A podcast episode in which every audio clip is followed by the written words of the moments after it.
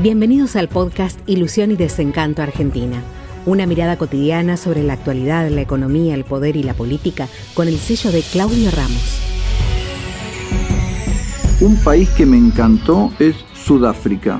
Fuimos dos veces con mi esposa, después ya con familia, un mes entero cada vez, si pueden por supuesto financiarlo. Lo recorrimos todo, es un país interesantísimo de clima es el mismo que el centro de Argentina, digamos, está más o menos a la misma altura, o sea que enero es igual que acá y si van en invierno también. Durban, muy linda, moderna, las playas, juegan cricket y rugby, más que nada, el fútbol es el cuarto deporte, le gusta eh, a los negros, pero no a los blancos, y a los blancos les gusta el rugby, que a los negros no, pero es muy interesante. Cape Town, Ciudad del Cabo, Johannesburg. Y si pueden hacer el Blue Train, el Blue Train es un tren muy antiguo, de la época colonial inglesa, que lo han remozado a nuevo, está divino, pero hace un viaje de miles de kilómetros. Tiene camarotes, te arranca, lo reciben con toda una pompa, todos uniformados antiguos, le asignan un camarote, tienen, a la noche tienen una cena de lujo muy linda, para en una mina de oro, ya no está por ahí en explotación, de diamante, le explican todo. Los diamantes vienen casi del centro de la Tierra, de muy, muy adentro de la Tierra, y solamente los conocemos por erupciones volcánicas. Es muy interesante eso. Si no hubiera estallidos volcánicos, no se conocerían casi diamantes, porque están muy, muy profundos o quedan después de los movimientos sísmicos muy fuertes. Y lo más interesante, por supuesto, las reservas en la jungla, ¿no? Le asignan como una cabaña, muy lindas, las comidas en común y dos veces por día se recorren jeep para ver eh, animales, ¿no? Y todo, eh, tigres, leones, guepardo, chita, los ve por ahí comiendo, acaban de cazar un, un impal y se lo están comiendo. Eh, nosotros nos acordamos siempre el olor. Vamos a la mañana y los leones estaban comiendo un impala y el olor es impresionante, no se lo saca más. Si no están ahí, pasan al lado de uno, por supuesto el conductor de jeep tiene un fusil, pero si usted se queda quieto. Si usted se pone de pie, se sienten amenazados y se ponen en guardia. No, no, no. Si usted se sienta, se bien, los tiene ahí al lado. Y me acuerdo un león que bostezó. La boca que tiene un león visto de cerca. Los dientes que tiene, impresionante. Por ahí está una presa y la observan durante horas, se observan a 200 metros. Muy, muy interesante eso. Se puede pasear en elefante, hay unas reservas, por ejemplo, que te pasea. Hay un hotel, si usted quiere pasar la noche ahí, donde duermen los elefantes, los mira la noche, eh, los toquetea, les da de comer. El elefante es un animal increíble, no tiene incisivos, ¿no? Tiene los colmillos esos gigantescos, levanta, pelea, todo, y molares. Los molares son no sé cómo decirle, 10, 10 centímetros por 10 centímetros, una, cosa impresionante, porque con eso comen grano, están todo el día masticando, se suben, cargan hasta 600 kilos, son, la verdad es un animal increíble. Usted le queda manzana, que así se las comen, lo toquetea, un animal fantástico. Por supuesto hay canchas de golf, eh, la comida es como acá, tiene pollo, carne, vino, golosina, o más o menos como el clima es igual. Una curiosidad que nunca he consultado algún arqueólogo, antropólogo, geógrafo, algo. Argentina y Sudáfrica son los únicos países del mundo que tienen ñandúes. Creo yo. Antes estaban en contacto. ¿Se acuerdan? Gondwana, cuando todo era un mismo continente, que después se fue separando. En la curva de Brasil encajaba en la axila de África. Y Argentina estaba a la misma altura que Sudáfrica. Entre esa época y un ñandú tiene que haber 500 millones de años. Pero no sé cómo son los únicos lugares del mundo donde hay avestruz en ñandú, ahí también. Reservaciones enteras de ñandú se comen, las plumas se industrializan, todo porque está, está lleno, ¿no? Todo el mundo habla inglés, por supuesto, porque si no el afrikaans se llama más raro del mundo, pero habla inglés, el clima, sí, sí, la comida, todo es igual.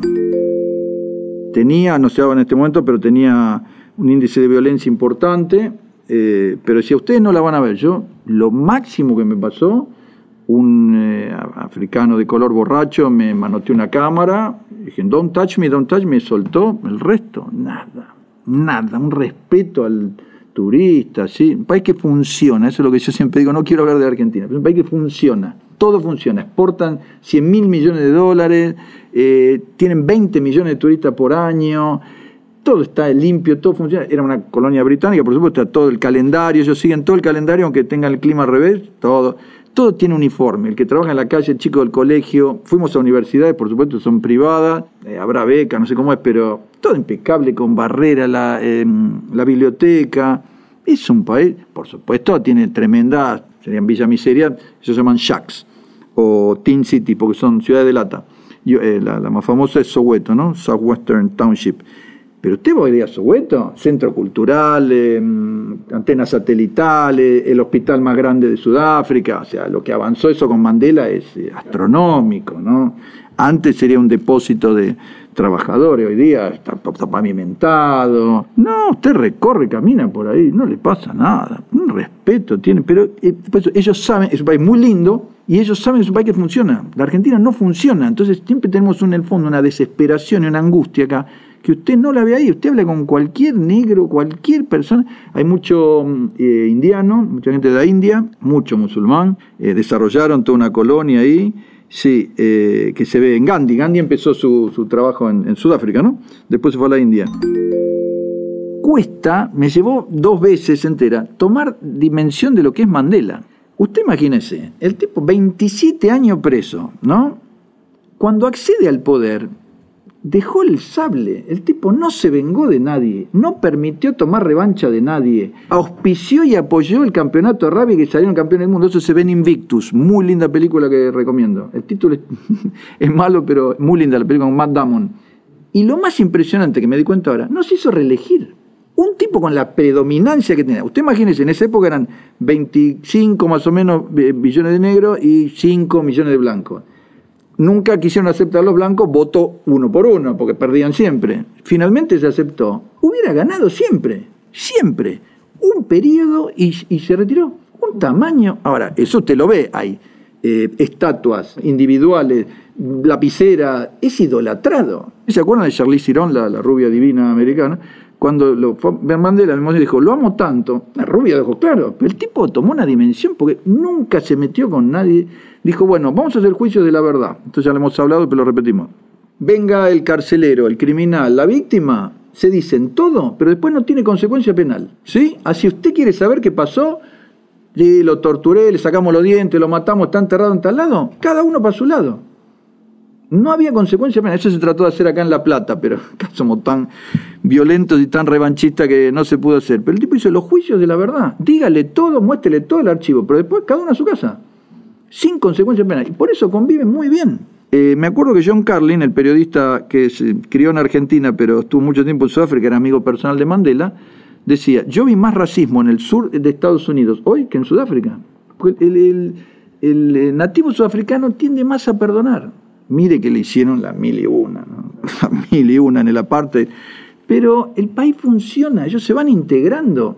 Usted en cada casita de estas, de los, de los Teen Cities, de, las villas, ve el calentador de agua, el filtro solar, le ha, le ha llevado de todo, o sea, el nivel de vida de ellos, si bien está rezagado respecto a millonarios que hay, por supuesto, eh, se ha elevado muchísimo. Winnie Mandela sigue viviendo en Soweto, también tiene una casona enorme, pero Desmond Tutu, premio Nobel eh, vivía ahí, bien su vuelto, los, ha elevado muchísimo de categoría, tiene una proyección mundial, porque lo que lo más lo complicaba a los blancos en el aparte era que les, le, hacían boicot comerciales, no participaban en ningún campeonato deportivo, los iban como encerrando.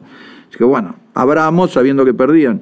Pero hoy es un país pujante, abierto, lindo, agradable, la verdad. En tema medicina está al nivel de Estados Unidos, es uno de los países que Estados Unidos para su gente la prueba de nivel internacional impecable. Usted anda por la calle, no pasa nada. Muy lindo ver, mucho paisaje. Y las reservas, por supuesto, de animales. Eh, turismo ahí es una universidad importantísima.